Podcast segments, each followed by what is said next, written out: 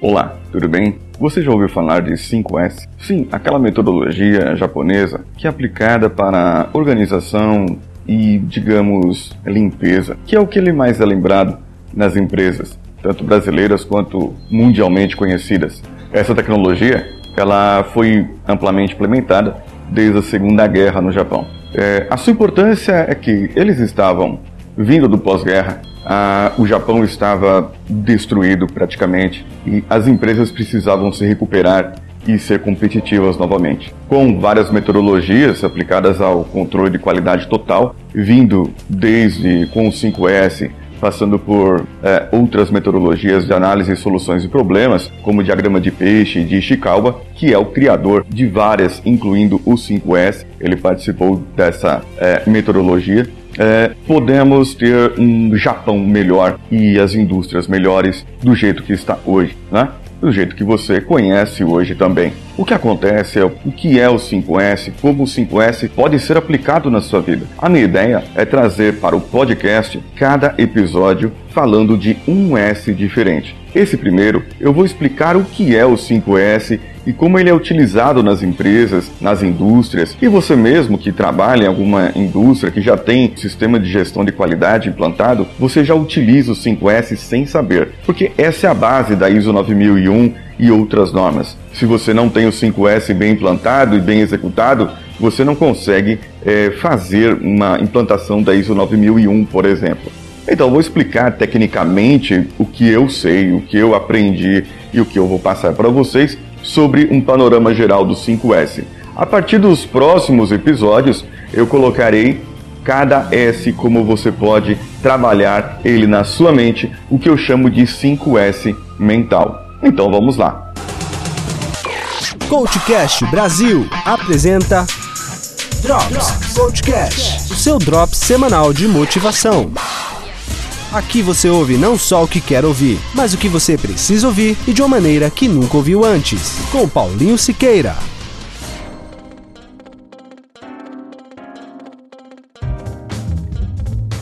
Como eu disse, o 5S ele é a base de uma norma 9001, por exemplo, muito bem implantada. E ele cuida dessa base, dos equipamentos, dos materiais, da limpeza, da organização e principalmente das pessoas. No princípio 5S, ele era mais voltado para eh, eh, tirar os destroços da guerra, para poder liberar alguns equipamentos que estavam por ali, liberar aqueles escombros. Imagina só como que, como que seria um pós-guerra. Eh, pessoas, pedaços de corpos, máquinas destruídas e, e as indústrias precisavam produzir.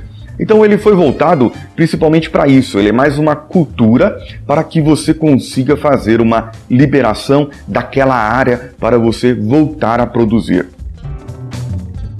Só que hoje nós temos novas tecnologias, nós temos competitividade maior, nós temos empresas que implantam isso sem saber. E para isso, hoje, o 5S é ainda a base, principalmente trabalhando a cultura do ser humano, daquele ser humano que opera aquela máquina e como ele deve operar de maneira melhor. Hoje, na modernidade, tem empresas que falam que existe o 8, 9, o 10S, já vi vários S's. Só que todos esses outros S's acabam sendo derivados desses 5 S's, que na verdade a base são os 5. Me desculpem os modernosos, mas se você tem 8, 3 mais ou 4 a mais, é tudo isso derivado desses 5. Esses são as bases principais. O 5S ele representa cinco palavrinhas em japonês.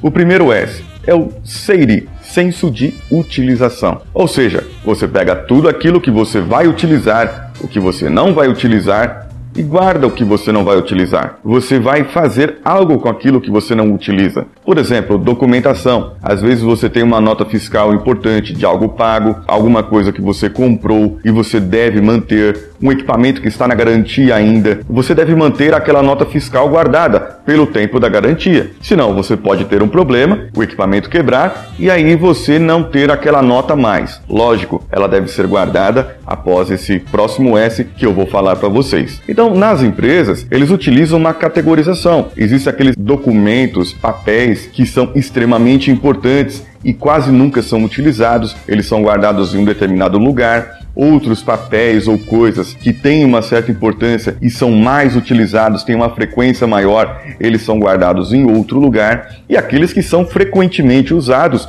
que todo dia você precisa usar, ele deve estar ali pronto para o seu lado, é, um, como um manual da empresa, como um manual de operação de uma máquina, por exemplo. Né? Tudo isso vai desse senso de utilização. Como você vai utilizar aquilo?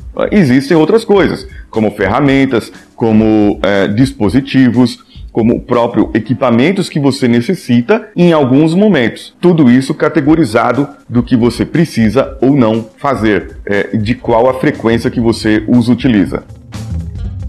O próximo é o Seiton, falando japonês, Seiton, né? É o senso de organização. Então, com o outro, eu vou saber tudo que eu vou utilizar. Agora, com a organização, eu vou saber, olha, é, isso aqui eu guardo ali, aquilo eu guardo lá, isso aqui eu deixo aqui. Muitas empresas hoje, elas acabam utilizando aquelas fitinhas, fitinhas amarelas, colocam um nome. Eu já vi fita amarela em lixeira, é, em lápis, em, em grampeador. Não, não é necessário, desde que você saiba onde está. Então, você é, sabe onde está, ordena aquilo.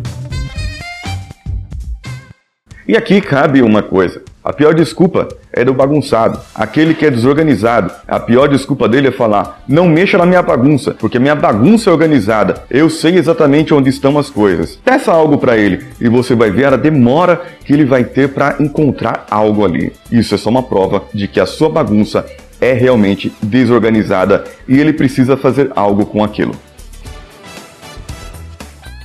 O próximo aqui do lado é o terceiro, o senso, o senso de limpeza. Ou seja, você precisa manter aquela sua área de trabalho asseada, manter todos é, limpinho, ordenado, né? Ou se você trabalha num equipamento, manter ele limpo para que possa produzir. Dependendo ainda do equipamento, do processo de fabricação que você trabalha, se são remédios, se é produto alimentício, a área tem que ser mais limpa ainda. E aqui nesse caso, nesse senso de limpeza, ele pode variar de empresas para empresas. Por exemplo, numa mecânica, é, Bosch, por exemplo, dessas franquias da Bosch, algumas têm implantado o 5S por causa do ISO 9001. Você não pode comparar uma mecânica dessas com uma limpeza dessas com uma limpeza que tem numa farmácia, por exemplo, ou uma limpeza que tem que ter num hotel é, são categorias diferentes. A, ali, na mecânica, é permitido um pouco de graxa, é permitido um pouco de sujeira. O que não posso ter é graxa numa farmácia, eu não posso ter graxa num hotel, num quarto de hotel,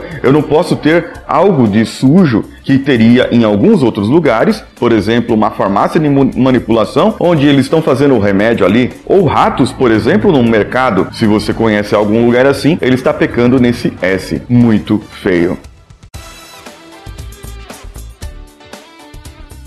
Esse eu não sei pronunciar muito bem. O quarto S é o Seikitsu. Seikitsu, eu acho que é isso. É, se tiver algum japonês aí que mancha japonês, me corrija depois. É, é o senso de saúde. É o senso de que você tem que cuidar da sua saúde e cuidar também da saúde da organização. O que é saúde da organização? É sustentabilidade ali para que a empresa se sustente, para que aquele processo se sustente, para que aquele processo seja é, é, saudável do ponto de vista saúde da pessoa, do operador e do ponto de vista saúde do processo, para que ele possa produzir por si só.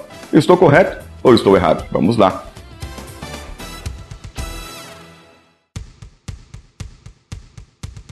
O quinto S é o Chitsuki, é o senso de autodisciplina. Ou seja, é nesse senso onde você incute a cultura dos 5 S nas pessoas, desde a alta direção até o mais baixo cargo da empresa, onde quer que esteja. Você vai manter aquilo e cada um tem a sua responsabilidade dentro da implantação de um processo de 5S, por exemplo. Dentro da implantação e da organização. Todos são participantes disso todos devem saber o que fazer com os seus S's. E ali, essa autodisciplina é que você deve fazer com que o processo vire um hábito, fazer com que o processo se transforme em algo novo, é, fazer com que o processo se mantenha, que o processo não acabe e poder gerir um PDCA. Sabe o que é PDCA? Aquele processo, aquele gráfico de melhoria contínua para que você estude e melhore todos os seus processos. Sim, esse é um episódio um pouco diferente, porque eu estou explicando em termos técnicos, para que você possa saber sobre o que eu vou falar nos próximos episódios. Se você gostou desse episódio ou quer comentar alguma coisa, alguma novidade ou algo que eu falei errado, por favor, comente no contato arroba cultcast.com.br ou nos comentários aqui do episódio no site. Dê um page view pra gente lá no cultcast.com.br. Também você pode acessar pelas minhas redes sociais, pelas redes sociais do Cultcast, no Facebook, Facebook Groups, no Instagram, no Telegram e no Twitter pelo arroba cultcastbr. Ou você pode me encontrar pessoalmente, ou você pode me encontrar, a minha pessoa, lá nos meus contatos no Snapchat, Twitter, uh, que mais? Instagram, Telegram, pelo arroba decanhota. Os links todos estarão aí no post desse episódio e você poderá acessar, é, definitivamente poderá acessar. E procure também o Coachcast Brasil lá no iTunes ou no seu agregador de podcasts. Me ouça, tem cento e lá vai cacetada episódios por aí e você também pode ter o, a sua dose semanal de motivação por lá. Eu sou Paulinho Siqueira, vou mandando aqui meu abraço e vamos juntos.